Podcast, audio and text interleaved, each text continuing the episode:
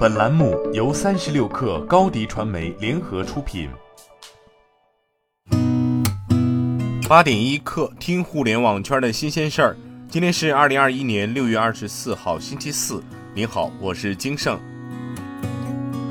三十六氪从多个独立信源处获悉，互联网便利店品牌便利蜂已于近日启动 IPO。高盛、摩根士丹利、中信证券将作为主承销商安排本次上市事宜。据知情人士透露，便利蜂拟募资五至十亿美金，最快于今年年底、明年年初赴美上市。对此，便利蜂相关负责人表示，此消息不属实。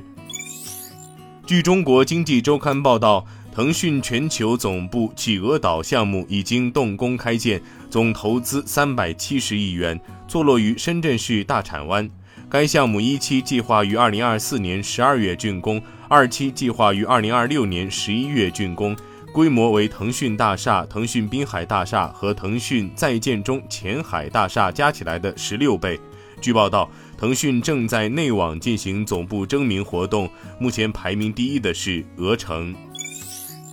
证券时报消息，六月二十二号，国家邮政局市场监管司就违法收寄危险违禁物品对德邦物流股份有限公司进行监管约谈。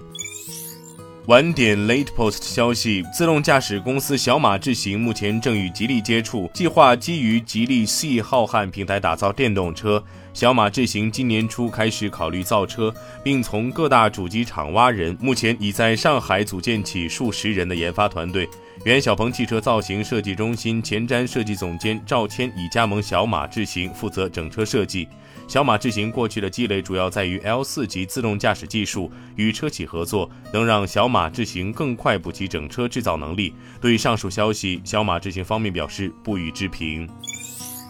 据新浪科技报道，美国电动汽车制造商特斯拉公司近期宣布，公司已向中国监管部门备案，将在中国召回部分进口 Model 3车型。新媒援引路透社的报道称，根据获得的一份该公司声明中显示，特斯拉称此次召回与刹车失灵无关，目前从未发生任何一起刹车失灵事件，也未收到任何因此情况导致的碰撞或受伤案例。另外，中国制造的 Model 3、Model Y 均不存在此类问题。